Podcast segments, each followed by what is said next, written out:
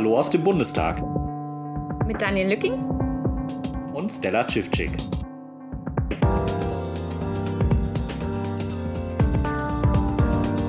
Ja, mit Hallo aus dem Bundestag sind wir heute nicht ganz ehrlich, denn wir sitzen nicht im Bundestag. Denn wir sitzen bei Daniel im Wohnzimmer. Und Stella und ich arbeiten gerade an der Nullnummer zu unserem Podcast UAPod Berlin. Und das ist jetzt nicht unser erster Podcast, oder Stella? Nein, in der Tat nicht.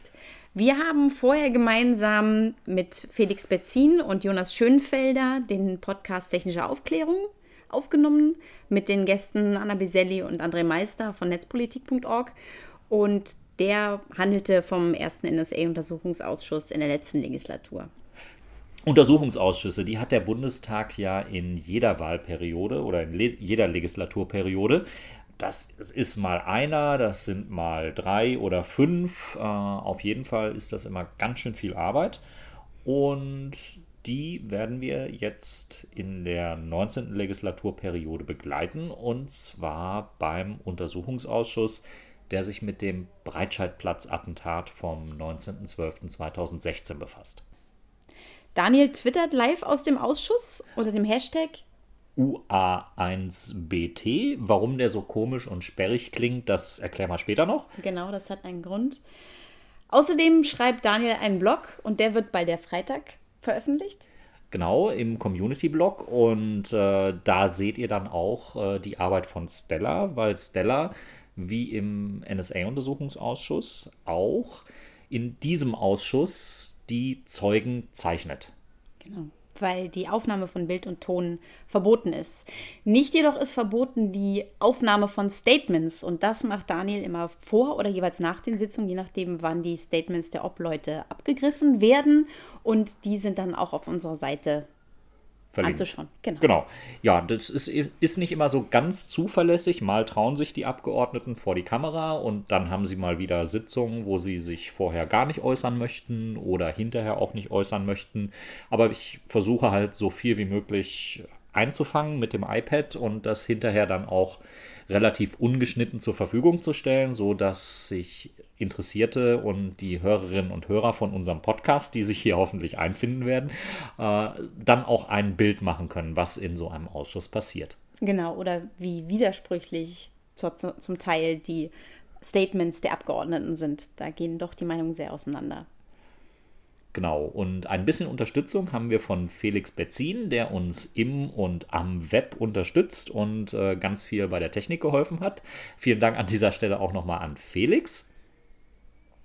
Ja, und äh, vom Ablauf her, die Hörerinnen und Hörer, die uns schon aus dem NSA-Untersuchungsausschuss Podcast Technische Aufklärung kennen, die kennen das Prozedere, aber für all die neuen Hörer müssen wir das jetzt natürlich nochmal erläutern.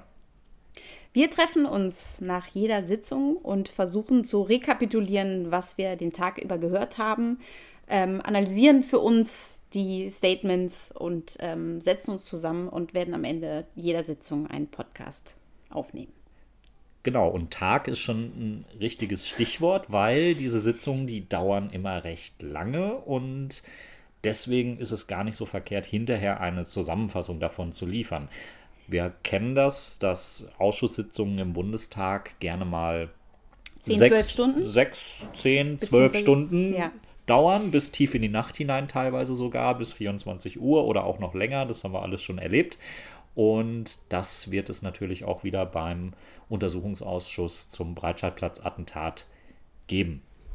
Wir hoffen, dass sich auch Besucher und Gäste einfinden werden, die sich so eine Ausschusssitzung dann auch mal persönlich angucken und die wir dann hoffentlich hinterher auch noch kurz zum Podcast begrüßen können.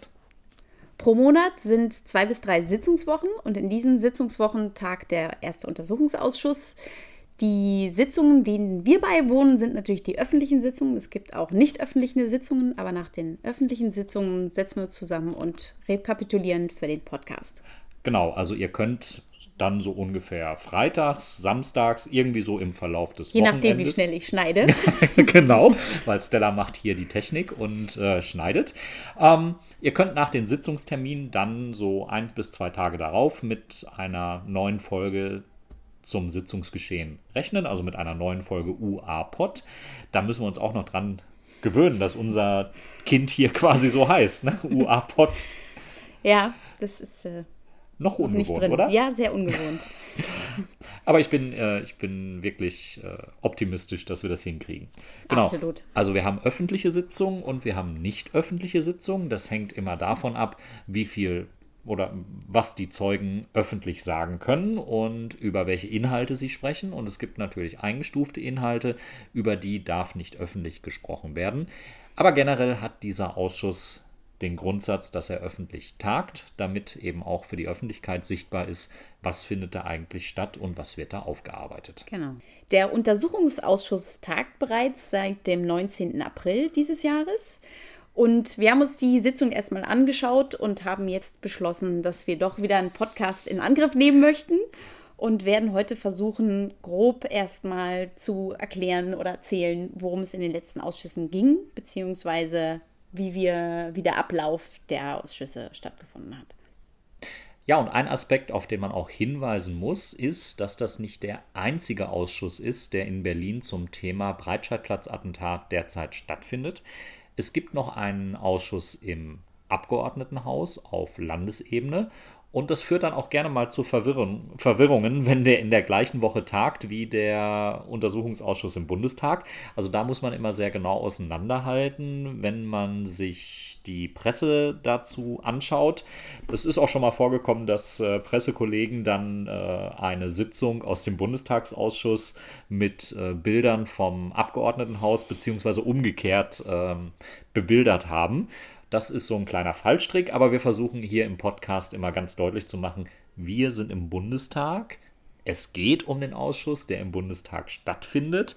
Und wenn es dann natürlich passiert, dass äh, von außen, aus, den, aus dem Ausschuss, aus dem Abgeordnetenhaus plötzlich äh, Inhalte reinkommen, dann machen wir den natürlich auch zum Thema. Ähm, müssen dann aber auch wirklich im Podcast ganz genau darauf hinweisen, dass das jetzt gerade genau, dass das gerade nichts mit dem Bundestag zu tun hat, aber dass das trotzdem Hand in Hand geht. Könnte ein bisschen verwirrend werden. Ähm, aber das gab es ja schon bei anderen Untersuchungsausschüssen, zum Beispiel beim NSU-Untersuchungsausschuss, der ganz viele Ausschüsse auf Länderebene hatte und eben auch in zwei Legislaturperioden im Bundestag einen Untersuchungsausschuss hatte. Ähm, und wir versuchen dann jetzt in unserem Podcast hier das ganze Geschehen für euch zu ordnen. Die Besonderheit bei den Expertenanhörungen ist, dass die insoweit öffentlich stattfanden, dass man nicht nur auf der Besuchertribüne sitzen konnte und sich anschauen konnte, was die Experten dazu sagen haben, sondern dass es von diesen drei Expertenanhörungen auch äh, eine Videoaufzeichnung gibt. Wir packen die Videolinks dann auch in die Show Notes hier zu der Folge waren aber dann auch vor. Das sind äh, zumindest im Fall der ersten Sitzung habe ich das präsent äh, über sechs Stunden, die man äh, sich dann anschauen kann und äh, da ist das Sitzungsgeschehen dann wirklich komplett nachzuvollziehen.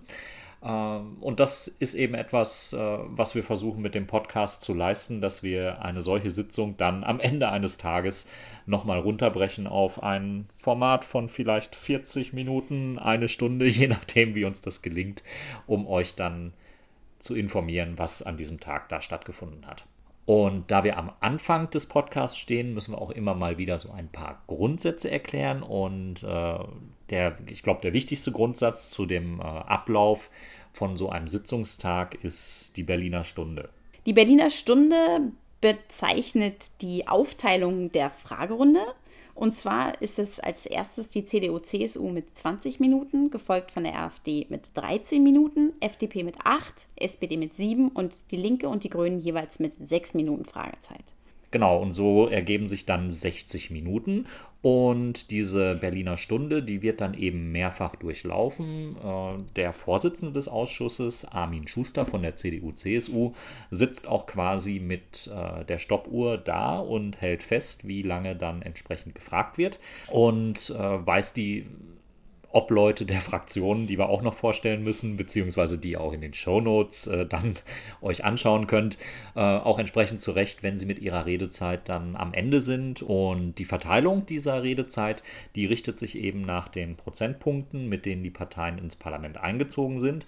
Und man sieht dann schon, dass eben die Regierungspartei mit 20 Minuten sehr viel Redezeit hat und das schlägt sich auch an der Menge an äh, Parlamentariern nieder, die sie in dem Ausschuss haben. Also das sind deutlich mehr als bei SPD und deutlich mehr als bei AfD und Linke und Grüne. Und die haben dann eben die Möglichkeit, auch länger zu fragen. Und das macht es dann manchmal ein bisschen schwierig für die Parteien mit wenig Redezeit, da auch ein bisschen Druck auf die Zeugen aufzubauen. Jede Fraktion schickt mehrere Abgeordnete in den Untersuchungsausschuss und die Hauptverantwortlichen hierbei sind die sogenannten Obleute.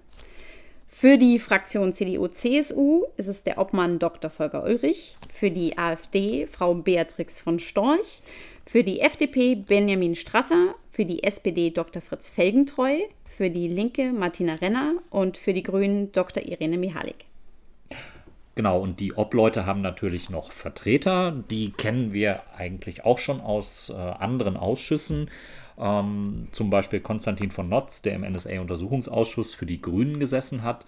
Ähm, der hat jetzt auch zum Auftakt des Ausschusses äh, eine ganze Weile äh, Frau Irene Michalik äh, vertreten, weil die, ich glaube, äh, die hatte noch Mutterzeit äh, oder mhm. Mutterschutz.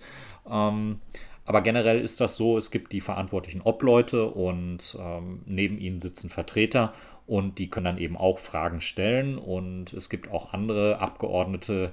Bei der CDU, CSU ist das immer der Fall, dass da eben eine ganze Reihe an Leuten möglicherweise so sitzt. Das sind, glaube ich, vier oder fünf, die da entsandt äh, worden sind in den Ausschuss. Und die haben dann die Möglichkeit, in der Berliner Stunde Fragen zu stellen. Genau, die Runde wird geleitet jeweils von dem Vorsitzenden Armin Schuster von der CDU-CSU und ähm, gegebenenfalls vertreten von Mahmoud Özdemir von der SPD. Wir sind gerade in der Sommerpause des Ausschusses. Es wird erst ab dem 13.09. wieder eine Sitzung geben. Und wenn alles so läuft mit dieser Nullnummer, wie wir uns das vorgestellt haben, dann äh, ist die ab seit dem äh, 1. September online. Und insofern können wir jetzt auch noch ein bisschen Werbung machen. Ähm, denn prinzipiell, wir haben ja gesagt, der Ausschuss tagt öffentlich, kann also jeder, den das Thema interessiert, auch sagen, hey, ich würde mir das gerne mal angucken. Genau, hierfür verlinken wir in den Show Notes die Adresse, damit ihr genau findet, wie ihr euch wo anmelden müsst. Genau, ihr müsst ein paar Daten hinterlegen. Also es wird namentlich erfasst, wer in den Ausschuss kommt. Äh, der Bundestag oder die Bundestagsverwaltung betont aber, dass diese Daten dann auch jeweils wieder gelöscht werden, sobald mhm. man, sobald man äh, diesen Sitzungstag äh, ereignislos hinter sich gebracht haben äh, hat. Und äh, insofern, wenn ihr Lust habt, euch so einen Ausschusstag anzuschauen, meldet euch an. Genau. Und ähm, in der Pforte hinterlasst ihr dann euren Personalausweis, kriegt dafür im Austausch einen Gastausweis. Das wird dann, wenn ihr den Bundestag verlasst, wieder zurückgetauscht. Der Ausschuss läuft seit dem 19.04.2018 und bis zur Sommerpause hatten wir zunächst einmal drei Expertenanhörungen zu unterschiedlichen Themen. Und in den Sitzungen wollten sich die Obleute und die äh, Abgeordneten im Untersuchungsausschuss einen Überblick verschaffen, wie überhaupt die rechtliche Situation so ist. So, jetzt sind wir schon relativ weit fortgeschritten mit äh, dem Prozedere, das ihr zum Untersuchungsausschuss kommen könnt, aber wir haben noch gar nicht so viel gesagt, warum dieser Untersuchungsausschuss überhaupt stattfindet. Genau, dieser Untersuchungsausschuss findet statt, weil es am 19.12.2016 in Berlin einen Terroranschlag auf einen Weihnachtsmarkt gab und ähm, wir wollten ja noch erklären, warum wir den Hashtag UA1BT benannt haben. Und zwar ähm, geht es um die wirklich, also die Balance zu finden zwischen äh, Berichterstattung und trotzdem Warum von Pietät, weil es bei diesem Anschlag ähm, zwölf Tote und 67 Verletzte gegeben hat. Und wir sind zu dem Schluss gekommen, dass wir den, sowohl den Namen Anis Amri als auch den Tatort Breitscheidplatz namentlich ähm, umgehen wollen aus ähm, Rücksicht vor den Opfern und den Hinterbliebenen.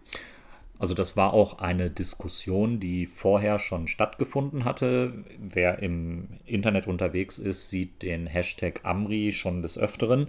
Und ja, auch zu, auch zu Beginn, bevor ich angefangen habe, aus dem Ausschuss zu twittern, hatte ich kurz einen Aufruf gestartet, wie man denn das am besten benennen könnte.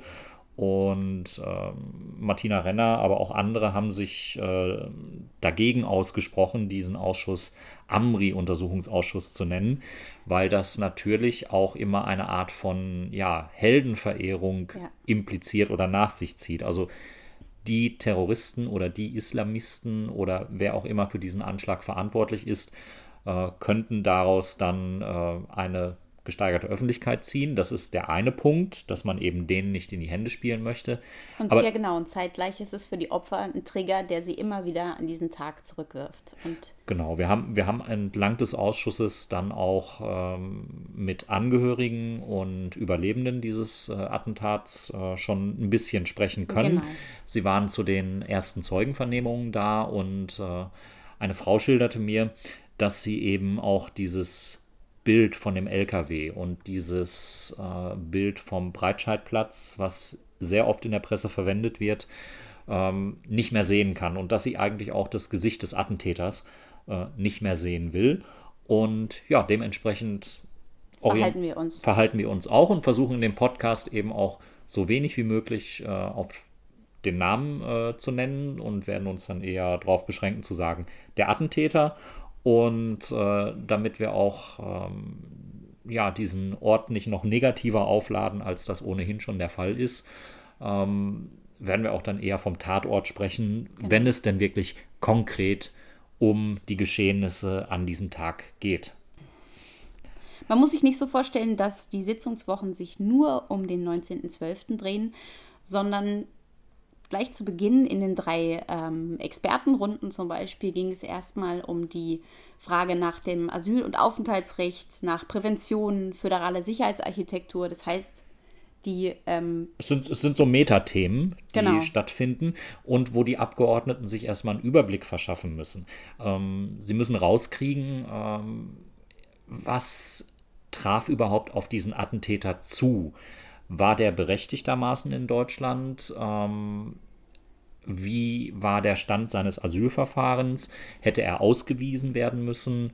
Ähm, wie hat die Radikalisierung stattgefunden? Genau. Das war ein Gegenstand in der Sitzung, in der wo es in der zweiten Sitzung, genau. wo es um das Thema Prävention geht. Also die Abgeordneten wollten auch erst erstmal überhaupt wissen, wie radikalisiert sich so ein Mensch. Äh, es ist ja beileibe nicht so, dass äh, alle Menschen, die nach Deutschland flüchten, ähm, das sind auch wirklich die wenigsten, die hier ankommen und äh, in einem Zustand sind, dass sie dann direkt mal einen Terroranschlag begehen wollen. Aber es hat natürlich stattgefunden, das kann man nicht von der Hand weisen. Und es gibt natürlich einen Weg, wie sich Menschen radikalisieren, bis es dann dazu kommt, dass sie wirklich so ein Attentat begehen. Und auf diesem Weg, das versuchen die Abgeordneten nachzuvollziehen, gibt es natürlich ganz viele Behörden, denen so ein Verhalten schon hätte auffallen können. Genau. Und die Sitzung zur Prävention war am 26. April und darin war aber trotzdem schon zu sehen, dass sehr ähm, gewissenhaft analytisch die Frage angegangen worden ist, wie wird ein Mensch zu einem Attentäter? Also, dass jemand, dass zwei Geschwister die, die gleiche Geschichte erlebt haben können und den gleichen äh, kulturellen und sozialen Hintergrund haben können und das eine Geschwister radikalisiert sich und das andere ist unauffällig. Das heißt also, es, es gibt zig, zigtausend Faktoren, ähm, wie so eine Radikalisierung vonstatten geht und ähm, wie diese Themen angegangen worden sind, waren wirklich sehr nicht vorverurteilen, sondern wirklich zu versuchen zu verstehen, was natürlich nicht im Verstehen im mhm. Sinne von akzeptieren geht, aber im Sinne von nachvollziehen können, ähm, um präventiv arbeiten zu können. Genau, es soll, ja, es soll ja primär ein Weg gefunden werden, wie man verhindert, dass sich Jugendliche radikalisieren oder junge Erwachsene radikalisieren. Und ich möchte an dieser Stelle auch das Video der Sitzung, was wir natürlich verlinken, ähm, allen nochmal ans Herz legen. Und ähm, da könnt ihr, glaube ich, an einem sehr plastischen Thema sehr gut nachvollziehen, ähm, wie man da unterschiedliche Sichtweisen drauf haben kann, was da alles dazu gehört und ähm, was in diesem Bereich alles bedacht werden muss. Die Sitzung, in der es dann um die föderale Sicherheitsarchitektur geht, ähm, könnt ihr euch natürlich auch anschauen. Die genau. ist auch entsprechend verlinkt. Die aber, war am 17. Mai genau. dieses Jahres. Und da geht es dann aber auch schon ans Eingemachte. Und da sind wir dann bei dem was den Ausschuss auch über die nächsten Monate und Jahre beschäftigen wird, nämlich welche Behörden haben wie zusammengearbeitet und an welchen Stellen hätten sie anders zusammenarbeiten müssen. Ich möchte jetzt noch gar nicht mal werten und sagen, da sind mhm. Fehler passiert. Das ist natürlich immer schon Gegenstand der Presse gewesen, dass Behördenfehler stattgefunden haben. Aber es liegt ja jetzt auch erstmal am Ausschuss herauszufinden, in welchen Behörden wurden welche Fehler gemacht und wie kann man die zukünftig vermeiden. Genau. Also es gibt werden vielerorts die Informationen erfasst, aber der Austausch zwischen den einzelnen Behörden ist, wurde, wurde von vielen ähm, Experten in dieser Runde als sehr mangelhaft bis nicht existent beschrieben. Eine Frage, die den Ausschuss beschäftigt, ist, warum konnte sich der Attentäter so frei in Deutschland bewegen? Ähm, er war schon vor dem, lange vor dem Anschlag auf dem Radar von vielen Diensten und dazu haben in der dritten Sitzung die Experten am 17. Mai zum Ausdruck gebracht, dass es einen Interessenskonflikt gab, der im Vordergrund steht.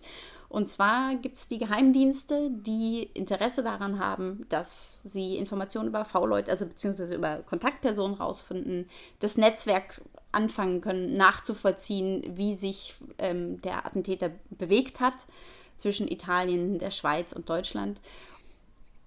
Und den Strafverfolgungsbehörden, die natürlich eher an einer Festnahme interessiert sind, weil der Attentäter schon mehrfach straffällig geworden ist.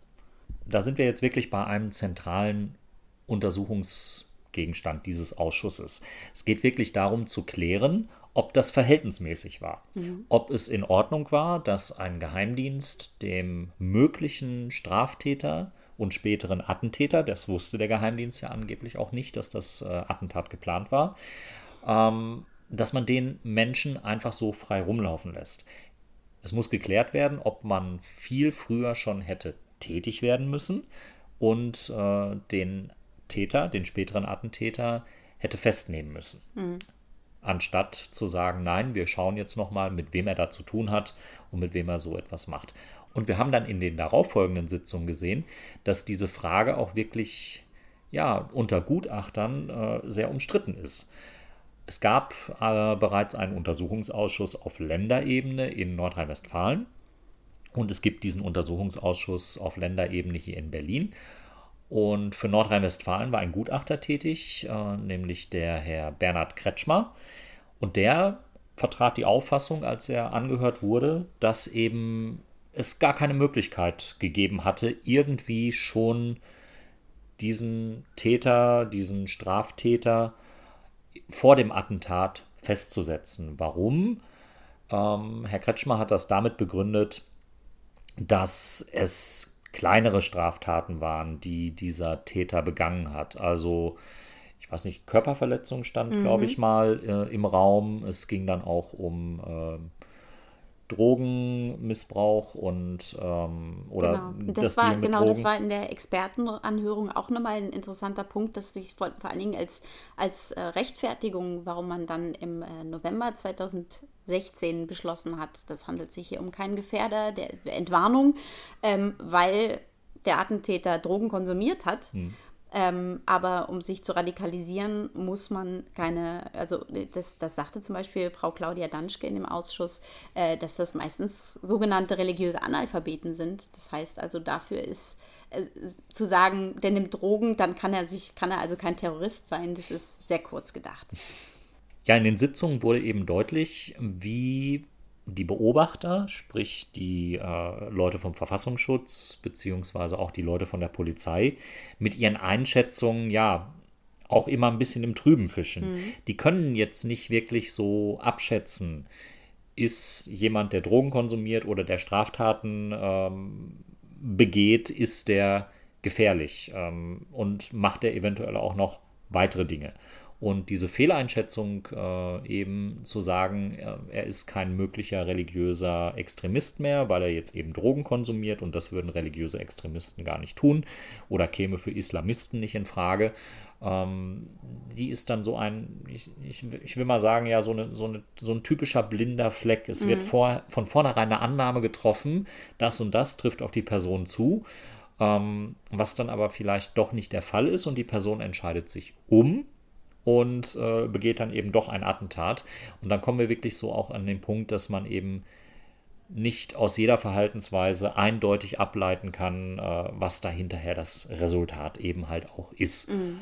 Und diese zwei Deutungsmöglichkeiten, die haben wir dann auch in den Sitzungen gesehen, als die Gutachter für die Untersuchungsausschüsse in Nordrhein-Westfalen und in Berlin ausgesagt haben. Und da hatten wir Herrn Bernhard Kretschmer, der als Gutachter in Nordrhein-Westfalen ausgesagt hat.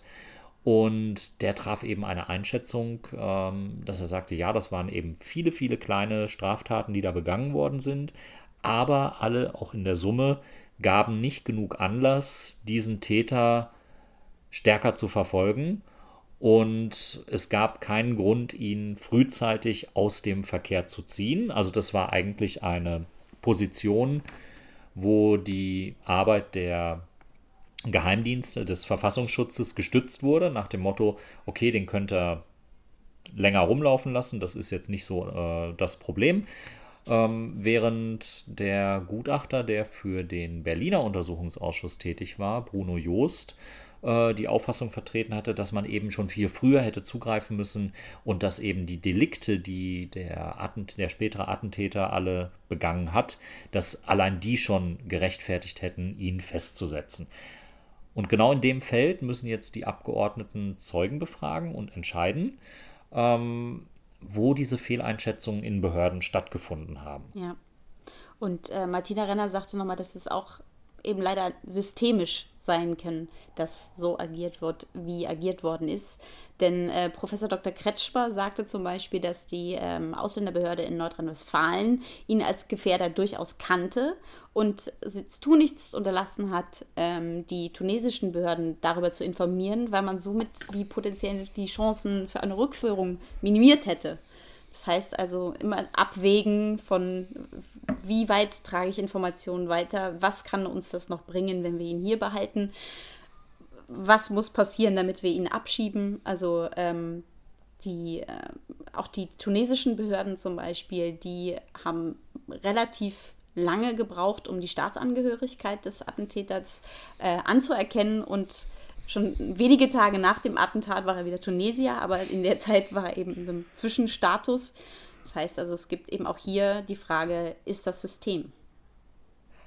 Das war auch ein interessanter Aspekt bei der Sitzung Asyl- und Aufenthaltsrecht. Mhm. Ähm, dem Attentäter wurde nachgesagt, dass er eben mit ganz vielen Identitäten agiert habe. Das ging auch durch die Presse. Mhm. Er hatte ein Dutzend äh, verschiedene Identitäten. Und das hat der Gutachter dann aber auch nochmal deutlich gemacht, dass diese ganzen Identitäten, äh, die verwendet wurden, ähm, gar nicht alle mal darauf abzielten, ja. zu verschleiern, wer er denn ist und äh, irgendwie die Behörden zu täuschen, sondern dass eben diese verschiedenen Identitäten oft auch ein Resultat daraus sind, dass man bei der Namenserfassung nicht nach einem einheitlichen ja. System gearbeitet ja, hat. Also man muss eben vom Arabischen ins, ins europäische Schriftbild übertranskribieren, wie das in dem Fall heißt.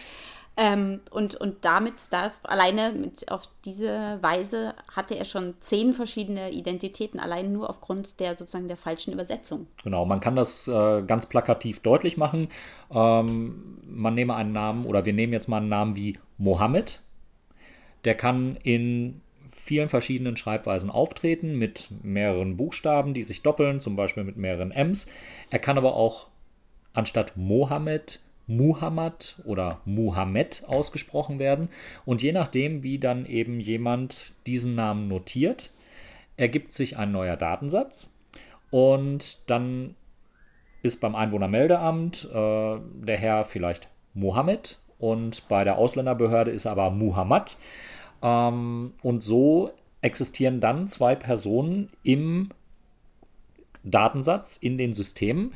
Und das betrifft nicht nur die deutschen Datensätze zwischen den Ländern, mhm. die äh, da hin und her gehen, es betrifft vor allen Dingen auch die internationalen Datensätze. Und auch da gab es dann Experten vom äh, BKA und LKA, die dann eben beschreiben sollten, was da stattfindet. Und äh, die sagten zwar, ja, man würde eben alle möglichen äh, Schriftvarianten und Schriftbilder prüfen. Ähm, trotzdem könne es da eben zu Fehlern kommen.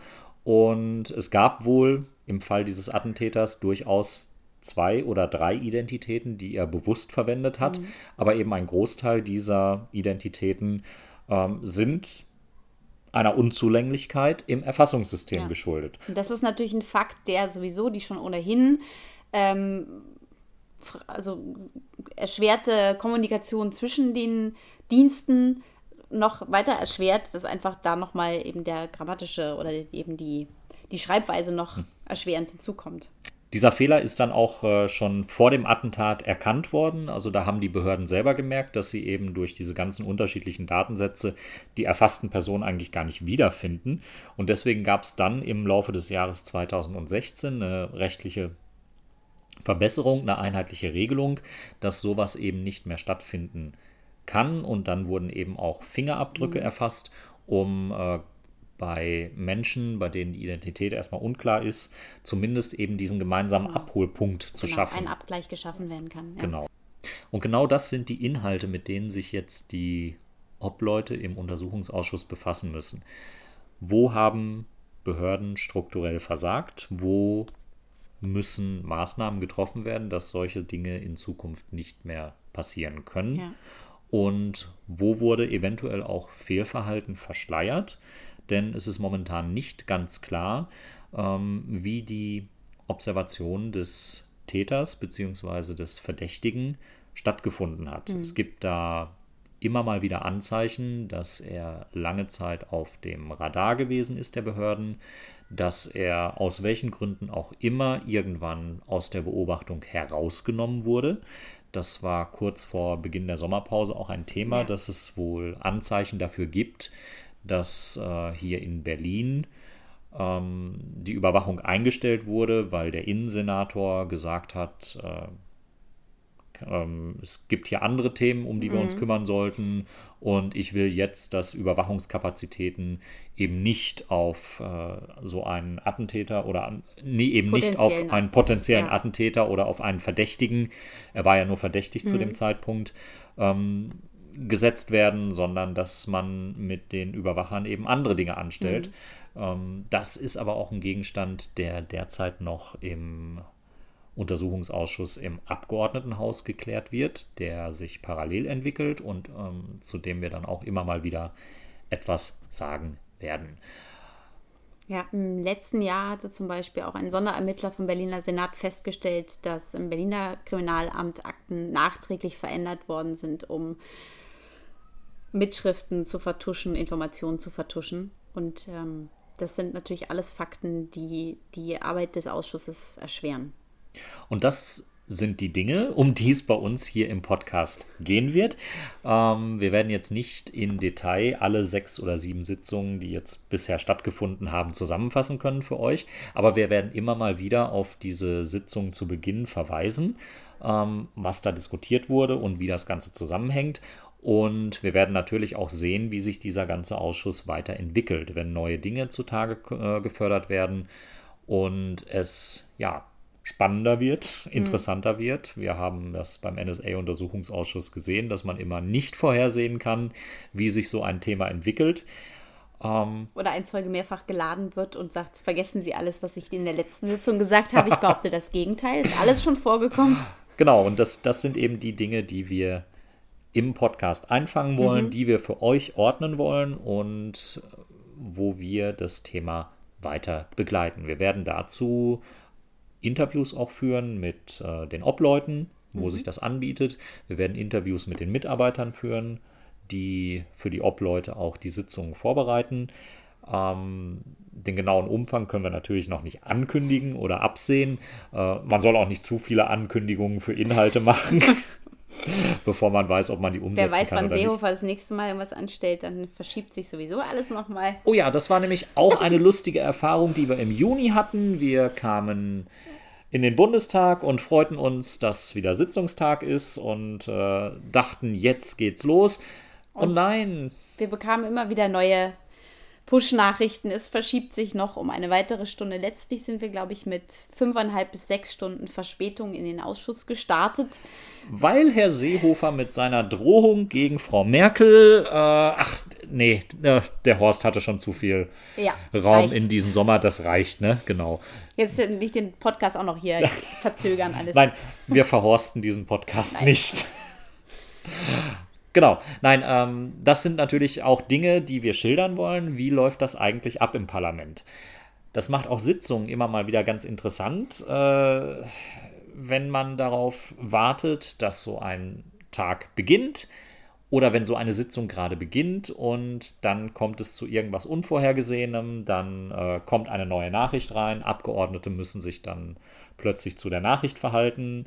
Kennen wir aus dem NSA-Untersuchungsausschuss. Plötzlich gibt es ein Detail und der gesamte Sitzungstag äh, bricht quasi zusammen. Ähm, wieder andere Sitzungen werden durch viele namentliche Abstimmungen irgendwie unterbrochen. Ähm, Andere Sitzungen werden durch ähm, fragwürdige Fragestellungen von der Alternative für Deutschland ähm, angeregt. Ähm, das kam, glaube ich, schon zweimal vor, dass aufgrund der Fragestellung der AfD die Sitzung unterbrochen worden ist. Weil, Genau, da- da- weil Konstantin von Notz großartigerweise darauf beharrt hat, gesagt, im Deutschen Bundestag kann solche, solche Äußerungen nicht stehen bleiben. Das muss, ging dann in eine geheime Sitzung, dann wurde die, die Causa dann näher erörtert und dann ging es dann nach einer halben Stunde weiter. Aber das muss auch beibehalten werden, dass da nichts Verfassungswidriges und ähm, Menschenverachtendes in diesem Ausschuss irgendwie zwischen den Zeilen einfach so stehen gelassen wird und das nicht geahndet wird. Also ihr merkt, euch steht einiges bevor. Mich erinnern die Ausschusssitzungen auch sehr oft an, ja, an Theaterveranstaltungen. Ähm, man sitzt dort, äh, schaut in die Runde, sieht die Akteure, sieht, was politisch stattfindet, wie sich die eine Partei mit der anderen Partei behagt, ähm, gegenseitig ein bisschen äh, hochnimmt oder ja, wenn es dann auch ganz konkret darum geht, Parteiinteressen durchzusetzen. Ja. Oder eben Wahlkampf Themen, zu machen. Wahlkampf zu machen. All das äh, wird uns auch in diesem Ausschuss sicherlich wieder erreichen. Und wir schildern euch einfach im Podcast unsere Eindrücke und machen das Ganze ja nicht nur, nicht nur aus äh, Spaß an der Freude. Nein, es geht auch einfach darum, dieses Thema zusammenzufassen zu Genau, und irgendwie öffentlicher zugänglich zu machen. Die Sitzungen sind zwar öffentlich zugänglich, aber ähm, jeden zweiten Donnerstag gefühlt äh, 10 bis 12 Stunden in dem Ausschuss zu sitzen, das ist eben nicht vielen Menschen möglich. Deswegen wollen wir da ein Sprachrohr nach draußen sein. Genau, und auch nicht zuletzt ähm, geht es darum, den Angehörigen und Hinterbliebenen zu zeigen, dass das Thema eben nicht vergessen ist und nicht unter den Tisch fällt, so wie es mitunter ja, erscheinen mag. Ja. Und insofern werden wir auch ganz klar benennen, welche Fraktionen oder welche Obleute auch wirklich an einer Aufklärung arbeiten und welche sich eventuell auch nur damit aufhalten, den äh, Diensten eine möglichst reine Weste zu verpassen. Auch das haben wir ja im äh, NSA-Untersuchungsausschuss gesehen. Es gab da starke Bestrebungen, auch in der CDU, CSU, die immer wieder darauf gedrängt haben, zu sagen, nein, es ist nichts passiert, nein, es gab kein Fehlverhalten, ähm, es gab keine anlasslose Massenüberwachung und ähnliche Dinge. Ähm, auch hier im Ausschuss zeichnet sich ab, dass eben äh, es gewisse Parteien gibt, die durchaus Fan der, ja, die man durchaus als Fan der, der Racial Verfassungsschutz Profiling? Ja. äh, ja, genau, als Fan von fragwürdigen äh, Methoden äh, outen kann oder eben als Fan der Geheimdienste, ähm, was dann eben dazu führt, dass auch Abgeordnete das Verhalten oder mögliche Fehlverhalten gar nicht erkennen wollen. Und ja, Stella und ich sitzen da quasi stellvertretend für die, die jetzt nur hörend am Podcast dabei sein können und machen uns ein Bild davon und wir hoffen, dass euch das gefallen wird und dass ihr vielleicht auch mal die Gelegenheit nutzt und in den Ausschuss kommt, um euch dann selber ein Bild zu machen. Genau. Wir würden uns sehr freuen, euch da zu sehen. Ab dem 13.09. dürft ihr mit der ersten richtigen Folge zu einer Ausschusssitzung rechnen. Und auch. Wir freuen uns auf Kommentare, Rückmeldungen. Ja, das war's dann an dieser Stelle für uns aus dem Bundestag, was heute ja gar nicht der Bundestag war, aber versprochen, ab der nächsten Folge sind wir mit unserer Vorstellung Hallo aus dem Bundestag dann auch wirklich aus dem Bundestag zu hören. Macht's gut.